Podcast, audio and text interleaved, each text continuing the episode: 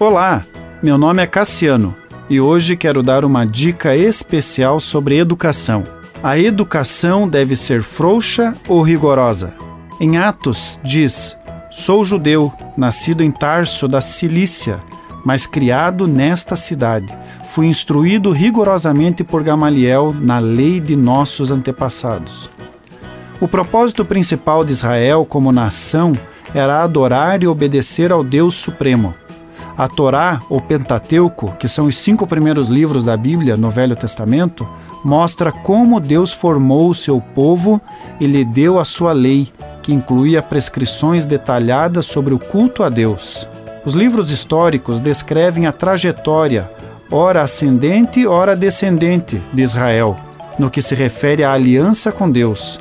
Os profetas eram os fiadores da aliança enviados por Deus para alertar e exortar o povo escolhido quanto às suas responsabilidades diante de Deus. Todo esse processo tinha um forte componente educacional.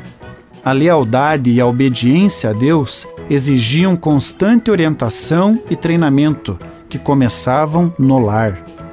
Após o cativeiro babilônico, a vida de Israel sofreu alterações profundas que tornaram ainda mais necessários os esforços educativos. Algumas evoluções posteriores do judaísmo rabínico foram as escolas, como as de Iliel, Shammai e Gamaliel.